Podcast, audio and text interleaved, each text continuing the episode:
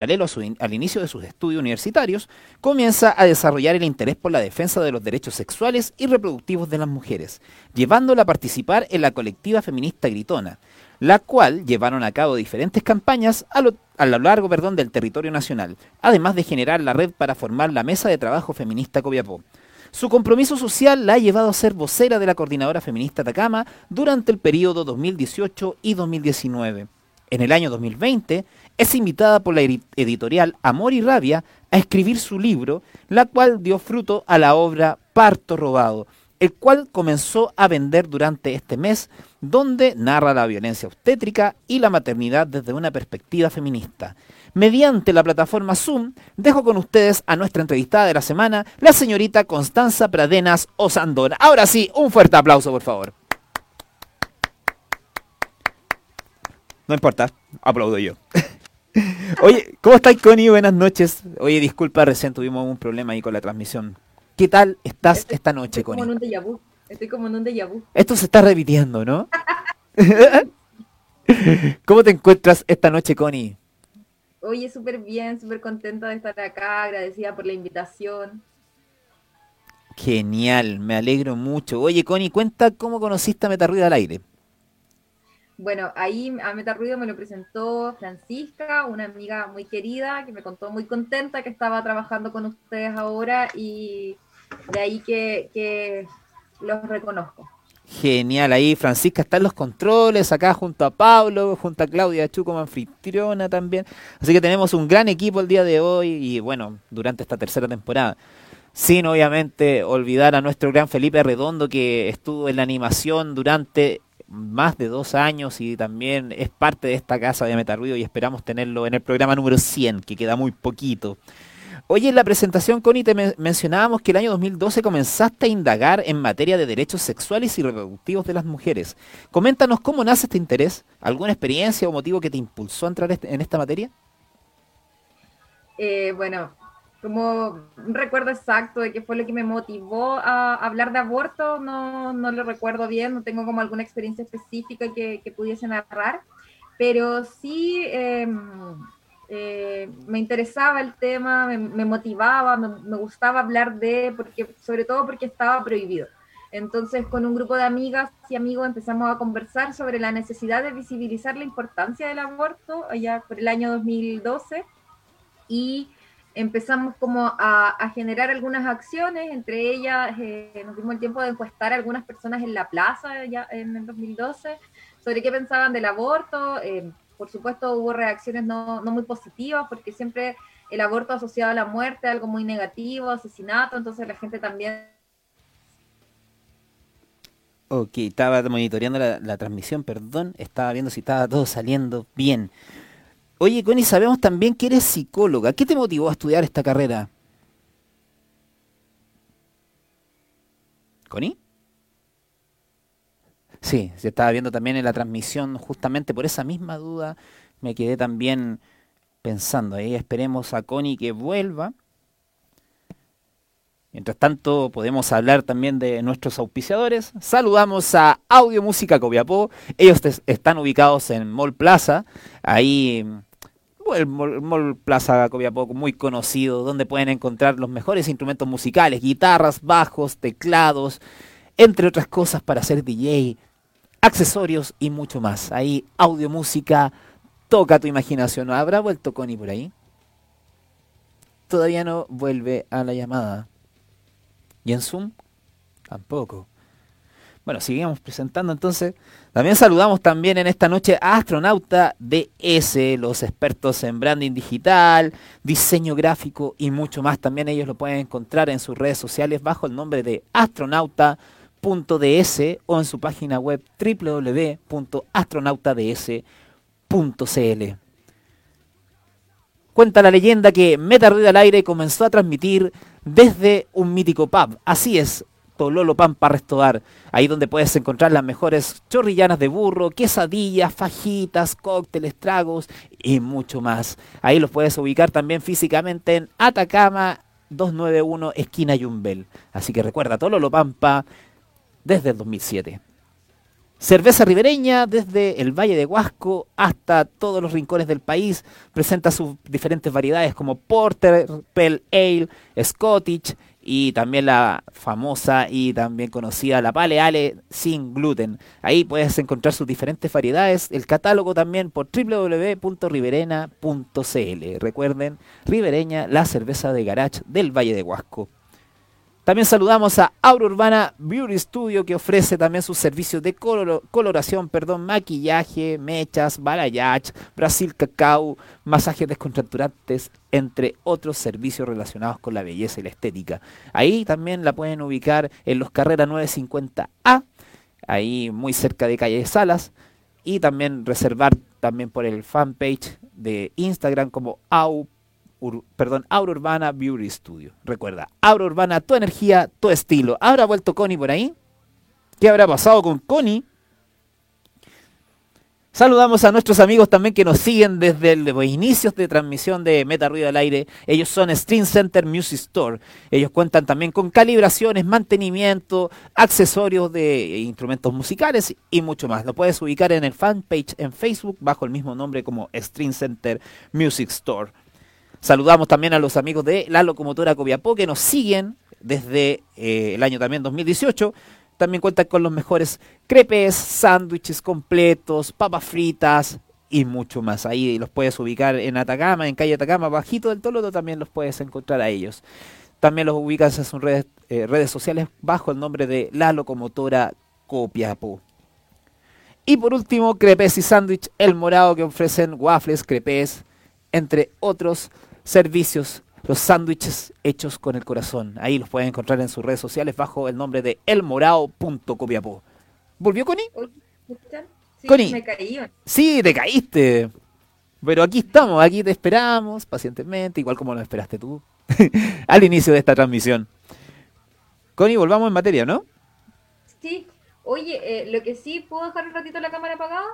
Sí, no te preocupes, no te preocupes. Entendemos el motivo. Ahí vamos a dejar obviamente el banner Así que, pero sigamos en materia, eh, Connie, hablando de, la entrevista que hemos preparado para ti. Sabemos también que eres psicóloga. ¿Qué te motivó a estudiar esta carrera, Connie? Tampoco tengo como el recuerdo del hecho puntual de que me haya motivado a ser psicóloga, pero sí, en el fondo, eh, sé que desde muy pequeña quise, quise estudiar psicología. Tranquila, no te preocupes.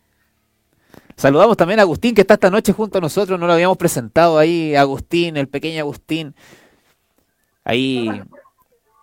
Robándose la película. Robándose, claro, robándose la película. Eh. ya. Ahora sí.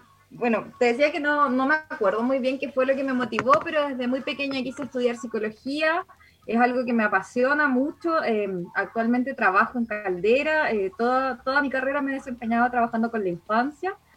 Eh, infancia eh, vulnerable eh, por lo general, pero toda, toda la carrera me he dedicado a trabajar en la infancia, he trabajado en Caldera, Copiapó y Tierra Amarilla.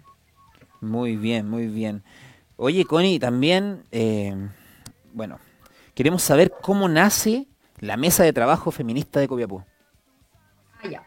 bueno, eso ocurre el año 2016, ya cuando habíamos varias orgas ahí en Copiapó, en julio de ese año nos dimos cuenta que éramos varias, estaban las Morganas, las, las, ah, la colectiva de las de Amarga, el núcleo de género, nosotras como Gritona, em, y eh, como ese año, en, octubre de ese año, eh, se hace la primera marcha del movimiento Ni Una Menos, nos organizamos para poder eh, armar algo ese día en Copiapó para también manifestarnos, sumarnos a ese llamado que en ese momento era Bolivia, México, si no mal recuerdo, Perú, y eh, que se fue expandiendo en distintos lugares del mundo y esa marcha fue súper masiva en Copiapó.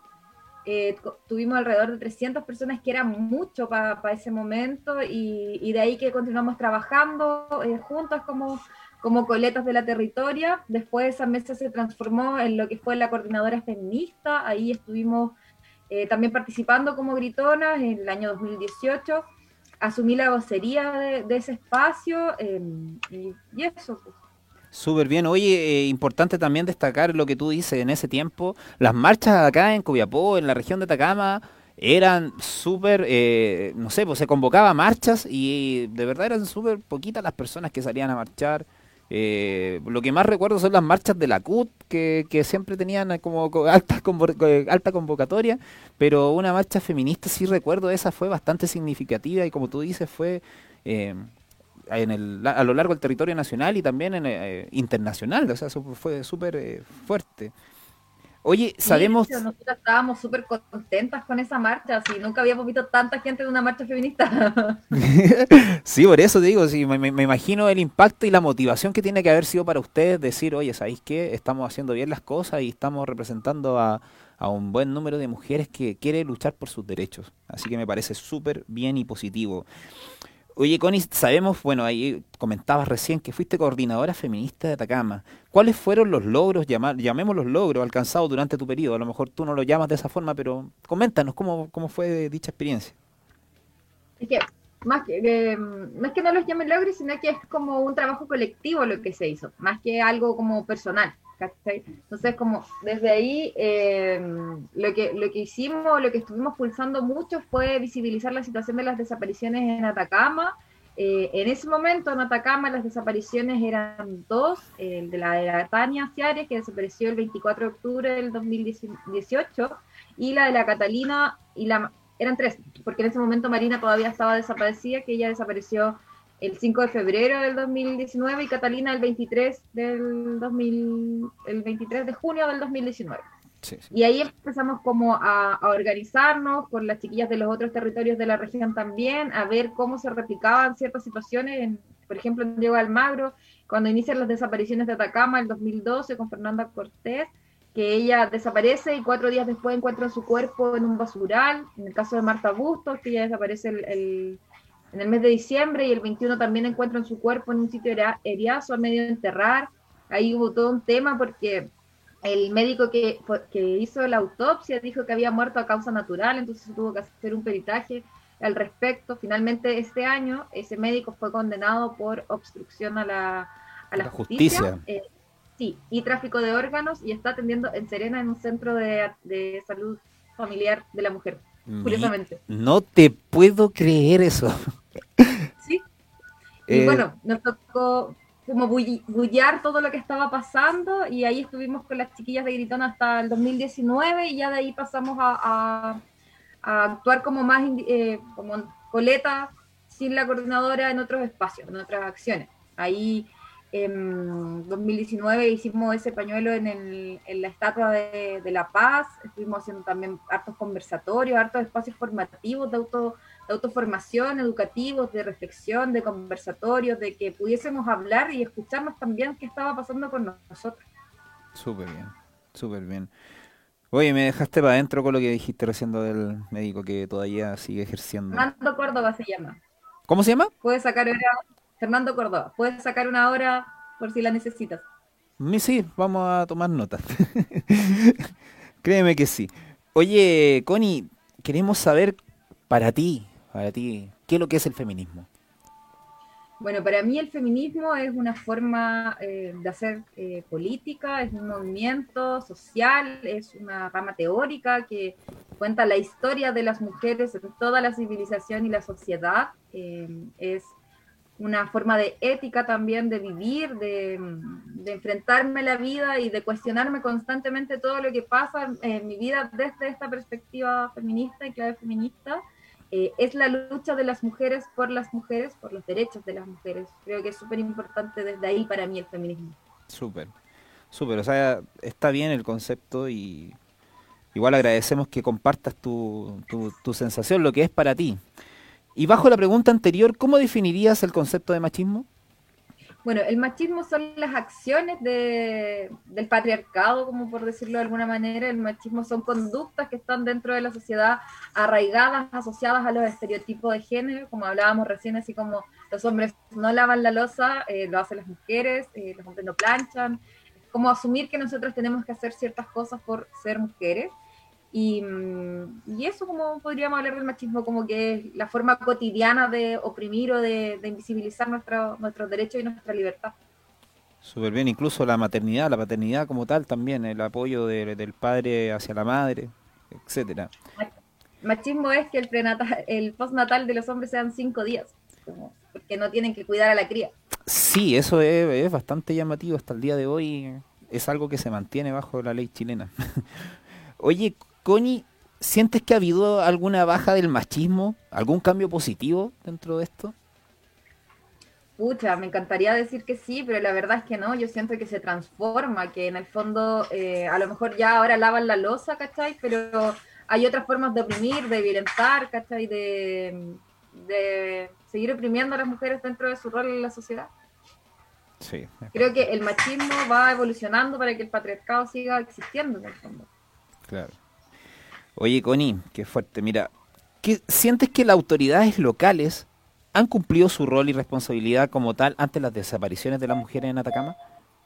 No sé, pues, o sea, nada, así como eh, la mamá de Tiare tuvo que movilizarse a Santiago hace dos semanas aproximadamente, si mal no recuerdo, a dejarle una carta al fiscal nacional, porque el fiscal de Copiapó, Cristian González, que curiosamente lleva los casos de las mujeres desaparecidas y que cierra casos sin encontrar cuerpos, eh, no hace la pega. Entonces, eh, el análisis que se hace desde la Fiscalía, que es el órgano que debiese perseguir y, dar respuesta a las familias, es súper nefasto, porque en el fondo eh, a él le interesa que se cierren los casos y que en el papel estén resueltos, pero las familias no tienen ninguna solución.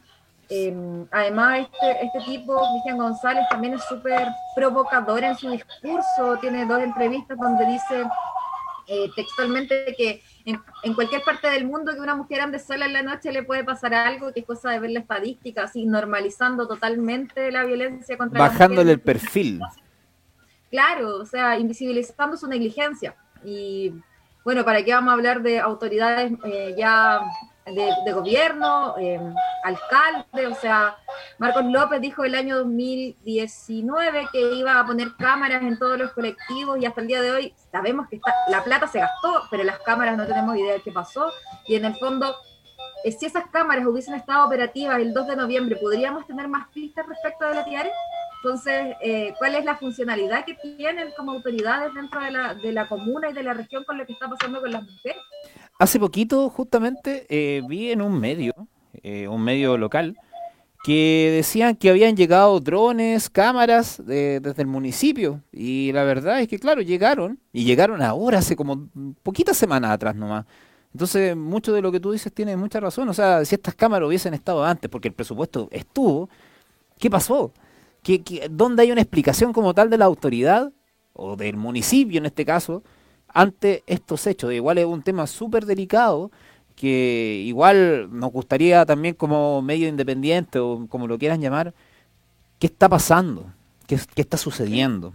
Es súper... Mira, yo eh, creo que tiene, tiene, que ver con un análisis súper simplista de lo que está pasando y que en el fondo es el mismo que se hace en todos los, los, lugares donde desaparecen las mujeres y es que nos vamos por nuestra cuenta. Se asume en el fondo que no, nosotras de un día para otro no vamos a contestarle a nuestra familia, nos vamos a, a generar ninguna, ninguna comunicación porque nos quisimos ir. Y eso no es real. En el fondo, eh, hoy día las policías, los alcaldes, los fiscales, etcétera, etcétera, Cernamés, por supuesto, tienen una, una capacitación súper mínima en cuanto a, enfoque de género, en cuanto a, a cómo funcionan en el fondo las temáticas asociadas a la violencia contra la mujer y no logran ver esto como un todo que tiene que ver con una cultura dentro de, de, la región de Atacama, extractivista, minera, y que en el fondo tiende a, a seguir funcionando independiente de lo que esté pasando y, y, se va normalizando la violencia contra las mujeres, se va perpetuando porque en el fondo eh, desaparecen, pero ya, pucha, eh, se lo buscaron, andaban solas, entonces el estereotipo que existe en el imaginario colectivo hoy día de las mujeres en Atacama es súper nocivo para nosotros porque justifica y además normaliza eh, la violencia que existe contra las mujeres en la región. Sí, está súper normalizado, súper normalizado, concordamos contigo. Oye, eh, si alguien en, en su casa nos está viendo en este momento y está recibiendo algún tipo de maltrato, acoso, etcétera, dentro de las materias de vulneración de derechos. ¿Qué consejo le darías? ¿Qué, qué, a dónde podría pedir ayuda a dicha persona? Pucha, ojalá pudiera acercarse a las redes de mujeres feministas que existen en la región. Hay un montón de, coletas, ya sea en, en, Huasco, en Chañaral, en Caldera, en las distintas zonas de, la región de Atacama hay organizaciones feministas y la idea es que se puedan acercar a ellas, las organizaciones las vamos a acompañar, las vamos a asesorar y nos vamos a activar para poder eh, dar una respuesta un poco más oportuna o un poco más eh, humana de la que pueda entregar el sistema propiamente tal que no está enfocado en nosotras. Super. Y oye, Connie, si alguien te está viendo, ¿puede contactarte en este caso si es que está teniendo algún problema, alguna cosa como orientación, me refiero? Sí, sí, obvio, siempre. Genial, genial. Oye, entremos en materia del libro. ¿Cómo pues. se, ¿Cómo se comienza a forjar el libro Parto Robado? Sabemos que la editorial Amor y Rabia te contactó, pero desde ahí ya no sabemos nada más. Nos gustaría eh, saber cómo se empezó a, realizar este libro. Escucha, mira, em, cuando en el año 2019 me embaracé, yo súper ingenua tenía una visión de que la maternidad estaba súper resguardada dentro de la sociedad. Eh, en general, no solo la sociedad chilena. Pensaba que por tener el parto en el hospital o en la clínica, poder decidir todo eso, eh, una ahí como que los hijos nacían súper bien. Sabía que existía la violencia obstétrica, pero así como muy lejos y, pensaba que eran casos muy aislados. Sin embargo, dentro del embarazarme, de gestar, de estar ahí, fui dándome cuenta que en el fondo no, en el fondo estamos siendo castigadas por estar embarazadas, estamos siendo violentadas constantemente, estamos siendo cuestionadas además. Entonces, em, me empecé a dar cuenta que el sistema de, salud em, no se enfoca en las necesidades de la parturienta ni de, ni de la gestante, sino en las necesidades de un sistema que necesita crías, necesita niños para seguir eh, sustentándose. Y ahí eh, ya cuando me tocó de lleno llegar al, trabajo de, parto, así como que fue ya, así como que se abrió toda la mente para poder empezar a escribir, para poder, eh, desde el dolor que, que, sentía en ese momento, eh, una transformación de ese dolor y poder gestar este libro para visibilizar lo que nos está pasando a las mujeres y, y poder contribuir en el fondo a a luchar contra la violencia de la mujer, que hoy día hay una ley que descansa en el Congreso hace dos, tres años ya, desde el 2018, que en el fondo pretende sancionar y, prevenir la violencia obstétrica, pero no es muy importante al parecer en el Congreso. Creo que el TPP parece ser más importante que la violencia que sufrimos las mujeres, porque lo ponen y lo ponen en tabla. Oye, que sí es verdad, que es cierto. Muchas veces también he escuchado en empresas, oye, puta, ya no sé, entra una chica a trabajar dos meses, tres meses, hoy quedó embarazada, oye, pero ¿cómo? Y, y claro, que prácticamente tú eres la responsable, como que tuvieras culpa de, ser madre y que heavy. También otro tipo de vulneración de derechos también, o que está que sucede, como tú dices, con el tema de la salud, por ejemplo, el ISAPRE, ¿por qué en una ISAPRE se le cobra más a la mujer que al hombre? Hasta el día de hoy creo que sucede. Sí, pues, sí. Entonces, encontrarme con toda esa violencia en un espacio que yo tenía súper idealizado, no sé si idealizado, pero sí como que lo veía así todo color de rosa, así como ah, la maternidad, el embarazo, todo el mundo se pone feliz. Resulta que no, pues, que no todo el mundo se ponía feliz, sobre todo los médicos, sobre todo, de hecho, no sé, pues, eh, dentro de, todo lo que fuimos o sea, Marcos López dijo, la plata se gastó, pero las cámaras no tenemos idea de qué pasó, y en el fondo... Ah, entonces, mucho de lo que tú si estas cámaras hubiesen estado antes, porque el presupuesto estuvo. Se está filtrando. Eh, espérame un poquito, Connie. Te escucho, ahora sí. Ahora sí te escucho. Ya. Eh, ¿Qué estaba diciendo? Ah, ya, sí, ya me acordé. Eh, por ejemplo, no sé, pues dentro de, la, de las cesáreas que se hacen en la región de Atacama, de, no sé, no me acuerdo exactamente del porcentaje exacto, pero por ejemplo, de el 100% de cesáreas que se hacen, el 60% son cesáreas que no eran de urgencia, que fueron eh, elegidas Por, la, por las mujeres o, recomendadas por el doctor. De hecho, eh, las cesáreas en Latinoamérica están disparadas y en Chile sobre todo. Oye, tú lo dices, eh, lo estoy tratando de entender, tú, tú, dices que bueno, el doctor lo recomienda, pero tú lo ves más como que fuera como una especie de, de negocio. Por supuesto, porque en el fondo eh, el trabajo de parto de una mujer puede durar incluso una semana, entonces una cesárea es ya, vaya a entrar el lunes a las 8 de la mañana y a las 6 ya vaya a tener a tu guagua contigo. Pero en el fondo pasa a ser una fábrica. Sí, pues, ¿cachai? Te entiendo perfectamente. Oye, Connie, bueno, más o menos entendiendo ya de lo que comentaste de, de parto rodado, queremos saber así, pero en contexto, ¿por qué el nombre?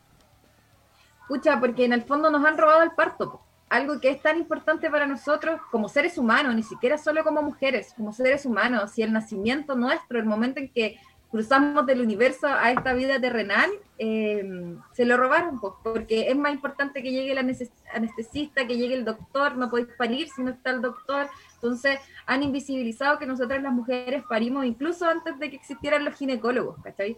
Eh, han, se han robado el parto desde la masculinidad, la historia lo muestra y da cuenta de cómo las mujeres en el fondo eh, fuimos casi que eh, conejillos de India para que pudieran aprender a cómo funciona nuestro cuerpo y cómo es el proceso del parto. En el fondo fueron 200 años de muerte de mujeres posterior al parto porque eh, no se daban cuenta que tenían que tener las manos estériles para poder tocarnos eh, en el trabajo de parto, para poder ah, como inducir el parto. Entonces eso generó la muerte de muchas mujeres por allá por el año 1700, si mal no recuerdo, 1800, 1700, fueron 200 años de muerte de mujeres en cuanto al parto. De hecho hubo un año en Francia donde no sobrevivió ninguna mujer después del parto. 1866. En ese año no sobrevivió ninguna mujer